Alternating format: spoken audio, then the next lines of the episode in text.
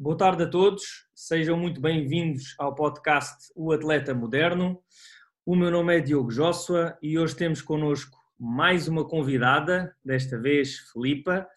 Filipa é fisioterapeuta. Filipa, muito obrigado por teres aceito o convite e gostava que numa primeira fase te apresentasses aqui aos nossos ouvintes.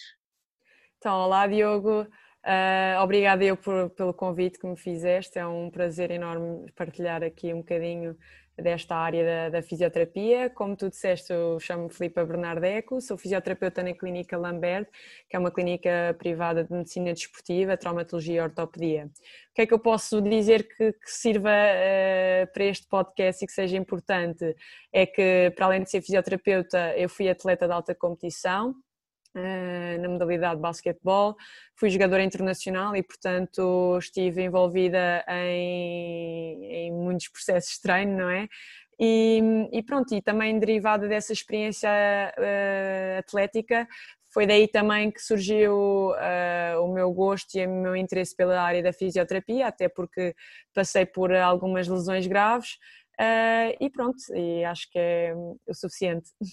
melhor do que ninguém, passaste por elas, então sabes tratar, digamos assim. Exato, tento. Eh, então vamos começar por aí, Filipe, para explicarmos aqui um bocadinho o que é que é isto de, de, de uma lesão, de termos uma lesão, assim, de uma forma Ok, assim. então uma lesão é um fenómeno que se manifesta quando uma força externa, ok, é aplicada sobre um tecido, só que essa força externa é superior à tolerância desse tecido, ao limiar de tolerância desse tecido. E então temos aqui uh, também um aspecto importante na lesão que é ela é multifatorial, depende de muitos fatores, tanto fatores psicológicos, fatores de fadiga, de privação de sono, de alimentação, nutrição, de força muscular, de controle motor. E, portanto, e entre outros também que podemos incluir aqui, mas uh, em grosso modo estes são muitos fatores que fazem também uh, balançar esse limiar. Esse limiar vai variando conforme a época, a semana do atleta e, portanto, uma lesão é conseguirmos jogar aqui com este limiar para que realmente não haja dano estrutural do tecido. Ok, ótimo.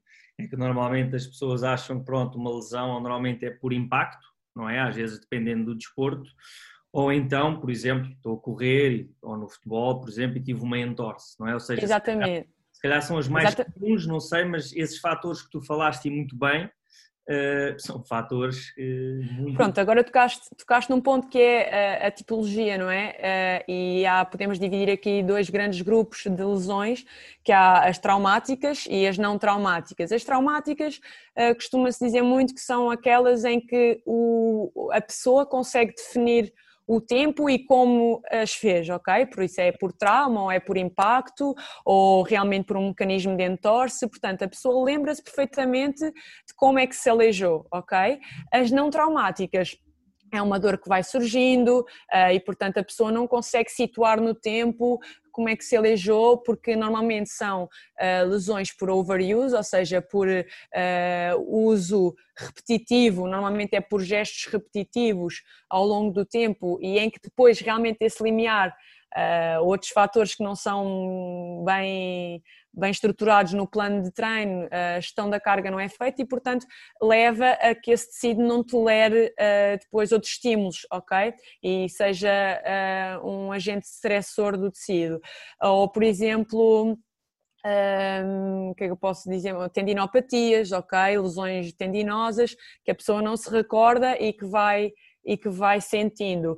E pronto, e depois hoje em dia também temos esta, hum, esta conversa da postura, não é? Em que já percebemos que não é uma postura uh, estática uh, que consegue definir se a pessoa é mais propensa ou não para lesão, mas sim uh, mais a postura dinâmica, como é que a pessoa, a questões do controle motor, não é? Como é que o atleta se movimenta perante a função que tem que desempenhar e também porque não é tanto uma postura incorreta, mas sim uma postura incorreta em em muito tempo, ok? E é aí que uh, supostamente, supostamente, se acontecer a lesão, é sinal que o tecido não tolera aquela postura muito tempo, ok? Mas o nosso corpo é bastante uh, resistente e pronto. E é um, aqui um, a lesão, é, o ponto-chave da lesão é que ela é multifatorial uh, e, portanto, também não podemos falar em preveni-la porque não conseguimos mexer em todos os fatores. Às vezes, quando tentamos mexer num fator, o outro vai cair, não é? Um, e, portanto, devemos sim falar em redução do risco de lesão, tentarmos ao máximo reduzir eh, o risco de ela acontecer. Claro, isso é outro tema que, que toda a gente fala muito, é vamos fazer exercícios para prevenir lesões. Mas Exato. foi isso e bem que tu disseste, ou seja, temos de pensar mais no, na redução do risco não é? Porque não é só no treino que nós podemos, como tu falaste bem, reduzir a lesão, mas se calhar se dormirmos bem, com qualidade e X horas, também estamos a reduzir esse risco de lesão. Sem dúvida, sem dúvida. Não há assim o, aquele milagre para quem acha que há, acabamos de, de desvendar que, que, não há. Exato. Relativamente à, à, lesão, e tu, tu já passaste por isso eh, enquanto atleta e agora como fisioterapeuta, achas que a lesão, às vezes falo isto com, com alguns dos atletas que chegam até mim pós-lesão ou mesmo lesionados. Lesionados mais pós-lesão, pronto. Lesionados é mais a, o âmbito, de, o teu âmbito da fisioterapia. Achas que pode ser eh, uma oportunidade para os atletas esta, ou seja, isto parece um bocado contraditório, não é? Lesionando-me é uma oportunidade. Achas que pode ser? Eh, Sem dúvida. Um nós quando, e eu também falo por mim, quando treinamos, não é? Lá está, há determinadas qualidades físicas que em determinada uh, altura do campeonato não vão ser trabalhadas, ou ainda só há pouco tempo é que se começou, pelo menos na, na minha modalidade, a dar-se importância ao off-season, que não, isso não acontecia há, há imensos anos atrás. E portanto, a lesão é uma oportunidade realmente para melhorar porque temos tempo para desenvolver determinadas qualidades físicas que poderão estar relacionadas com o facto da pessoa se ter lesionado ou não, ok? E que até podemos potenciar ainda mais para quê? Para preparar ao máximo a pessoa uh, na transição da reabilitação para, para o treino uh, e, e, depois realmente do treino para uh, a performance, não é? há aqui dois mundos. E e pronto, sem dúvida que a lesão é, é, uma boa oportunidade e é realmente isso diz, as pessoas têm uma ideia um bocadinho contraditória, ah, mas eu estou a regredir, imensos atletas que nós temos, mas eu estou a perder o meu tempo, etc. Eu acho que a partir do momento, e acabámos de falar, que não se consegue prevenir, não é? E a partir do momento que ela existe, que ela aconteceu, não dá para mudar nada para trás, só dá para mudar para a frente. E acontece, ah, é curioso que eu já tive a experiência de pessoas e de atletas que uh, saíram pessoas, atletas aliás, que podem até em termos de qualidades físicas estar equiparados com o seu estado anterior, mas que em termos de mindset e de disciplina e de ética de trabalho melhoraram significativamente e eu acho que a longo prazo nas carreiras deles isso vai um, ehm, mostrar-se também na, nos resultados que eles vão ter. Claro, claro, lá está. Pontos, pontos importantes que, que falaste bem, é que eu também tento passar essa, essa mensagem aos atletas, não é? Uh, ou seja, é mesmo uma oportunidade. O que é que nós podemos fazer? Temos duas opções, se calhar temos mais, mas vamos simplificar. Ou ficamos tristes, epá, tive uma lesão, vou parar, não vou fazer nada, depois é outra coisa também do âmbito da fisioterapia, não é que, ah, não, não faças nada, ou os médicos dizem não faças nada, não te mexas, é óbvio que se não te mexeres, a coisa vai correr bem, mas quando falamos no mundo de atletas, Atlético. atletas têm, têm de se mexer. Mas depois é isso, ou Sim. seja, ok, podes estar até mais forte do que o que estavas. Não Exato, e... fisicamente, psicologicamente, tudo isso que tu, tu falaste. Sem dúvida, e a, a, primeira instância é realmente uma questão do mindset. E agora tocaste num ponto muito importante que é, uh, e que imensos fisioterapeutas também já têm, imensos colegas meus já têm falado sobre isto e transmitido esta mensagem e acho que é importante também os atletas perceberem isto e não só os nossos pares, que é, eh, nós lesionamos num joelho mas temos todo um corpo para trabalhar, ok? E sendo atleta não há, não há tempo a perder, há tempo para realmente melhorar outras capacidades físicas, outras questões físicas e já para não falar da questão do cross education, não é? Que é o estimular estimularmos um membro, conseguimos ganhar uh, uma percentagem de força no outro e, portanto, todos os bocadinhos, todas as sessões de reabilitação são importantes, reabilitação, ginásio, etc. Uh, todas, uh, todas as oportunidades são boas para melhorar. E acho que essa é a grande mensagem que nós temos que passar a, a atletas mais nada, estamos lesionados do pé, vamos treinar a parte de cima, o tronco, qualquer coisa, estamos lesionados Exatamente. tentar fazer qualquer coisa para as pernas, assim um bocado para, e até, e, e, até vou mais longe, que em, em termos de, de, treinadores, as questões táticas, os scoutings que se faz, nós, nós às vezes esquecemos muito, por exemplo, eu dou o exemplo do Kobe, não é? Do Kobe Bryant, uh, que até já houve um documentário da Netflix do Michael Jordan e que eles estudavam, ele está lesionado, mas ele estuda, via jogos, portanto, há toda uma parte também tática, mental que se pode fazer com os atletas, portanto, nunca é uma perda de tempo, isso sem dúvida. Claro que é, é uma questão de, de, regredir, de regredir, isto é, de, de pausa num contínuo da carreira do jogador, não é? E que há determinadas preocupações a ter, mas que com o mindset certo e com uma boa equipa, acho que é uma boa, é uma excelente oportunidade para melhorar. Claro, exatamente, sem dúvida. Excelente, Filipa. Agora falando aqui de algumas estratégias, sabendo que, que a lesão, pronto, como tu disseste e bem, é multifatorial, não é? Toda a gente quer, quer saber o segredo, não é? Para, para prevenir, como nós falámos no início, mas assim estratégias importantes que tu podes recomendar, uh, lá está, para diminuir este risco uh, de lesão para quem nos está a ouvir, Esperemos que sejam atletas também. Exato, então, como tu disseste, não há, não há uma receita, não é? Nem eu uh, tenho essa receita e, portanto, acho que uma das coisas importantes, antes de eu estar aqui a falar em estratégias, é realmente individualizarmos e contextualizarmos uh, todo, todo o processo do, do jogador, não é? A oportunidade de ter uma equipa multidisciplinar neste aspecto que tenha uma boa comunicação é importante. E depois, então, em termos de estratégias, eu acho que também da minha experiência que tive em, em lesões e que tenho agora com atletas, acho que o principal é realmente a gestão da carga. Um, e portanto, gestão da carga, isto joga aqui com todos aqueles fatores que nós falamos. Portanto, acho que uma. Se nós tivermos a oportunidade de estar com o um atleta antes dele se lesionar, que é o, isto é o, era o perfeito, o panorama perfeito, que era temos toda uma avaliação, uma bateria de testes realizados já na pré-época, não é? Eh, sobre, sobre o atleta e, e, a partir daí ir jogando com os fatores menos bons do atleta, uh, ir trabalhando aí nesses fatores. Acho que a estratégia passa muito por aí, por gerir os fatores e, e balançá-los ao máximo para, para os equilibrar, não é? E desta forma gerir a carga, uh, porque eu tenho imensos casos de atletas meus com mais conhecida pós-ligamentoplastia do cruzado anterior, do ligamento cruzado anterior, e que querem fazer fisioterapia todos os dias e que etc.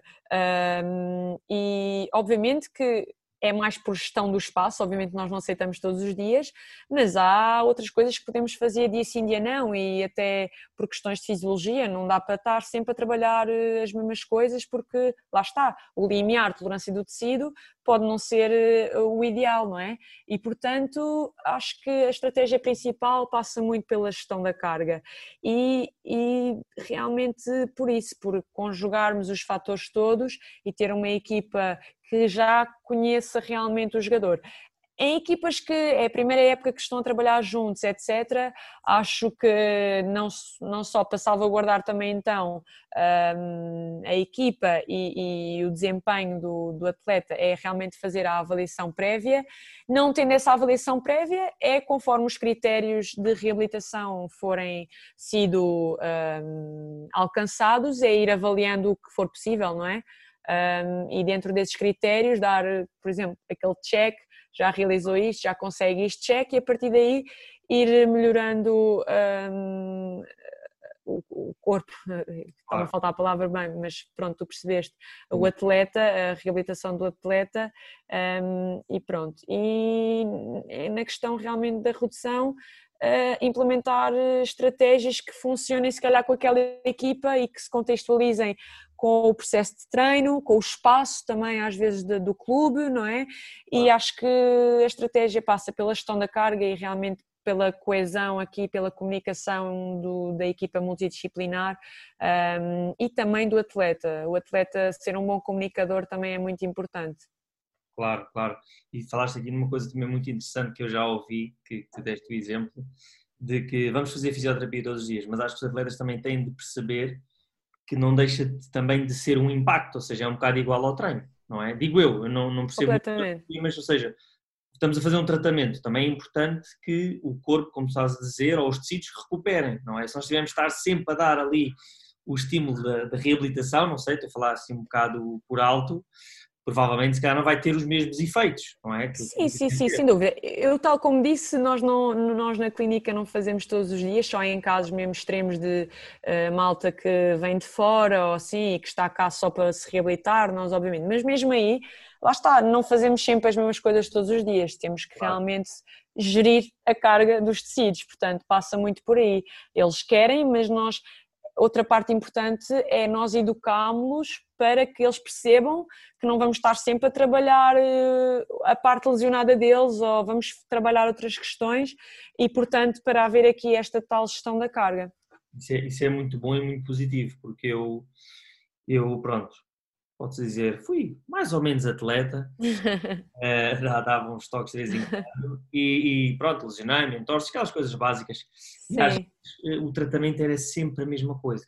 Isto já, já, há uns anos atrás. Provavelmente também passaste por isso enquanto, enquanto atleta, mas é isso que tu disseste e bem, ou seja, não temos, temos, pronto, vocês, né? mas passar esta mensagem um bocadinho que os fisioterapeutas não, não vão só fazer aquele tipo de trabalho, não, vamos também trabalhar uh, as outras o outro membro, ou pá, os membros inferiores, estás lesionado da parte de cima, ou isso, isso é muito importante. É, e agora também outra coisa que me recordaste é, é isso mesmo, é às vezes também, é como nós ao sermos jogadores também irmos para um treino e já sabemos como é que vai ser o treino, porque o treinador faz sempre o mesmo. E na fisioterapia é o mesmo, a parte mental, a parte da motivação é muito importante. Se nós estamos todos os dias sempre a implementar as mesmas estratégias, eh, às vezes faz sentido e temos que educar, temos que explicar ao, ao paciente para ele compreender. Eh, mas é isso mesmo que tu dizes, também às vezes o facto de a pessoa não ir todos os dias para a fisioterapia, é pá, vai fazer outra coisa, vai esparcer a cabeça, porque a reabilitação num atleta principalmente é uma coisa que psicologicamente abala muito.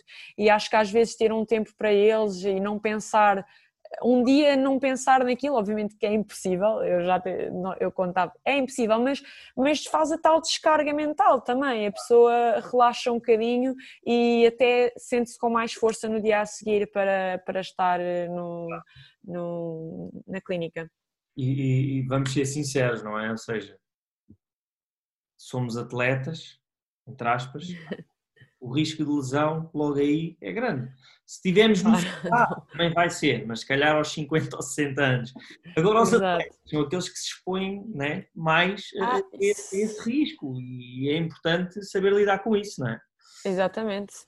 É, Exatamente. É muito Não dá para fugir disso. Querem ser atletas, não dá para fugir disso. Infelizmente faz parte do processo não é? Faz parte Exatamente. do é óbvio que cabe aos treinadores, não é? E aos recuperadores físicos, ou lá como é que se intitulam, de fazer também, tentar ajudar uh, o atleta nesse, uh, nesse, aspecto, não é? E nós, e como tu falaste uhum. bem, o, o, que deu, eu por acaso vi, vi o, esse, essa minissérie do, do, do Michael Jordan e a verdade é que nós depois percebemos, ok, o que é que é um atleta e o que é que é um atleta.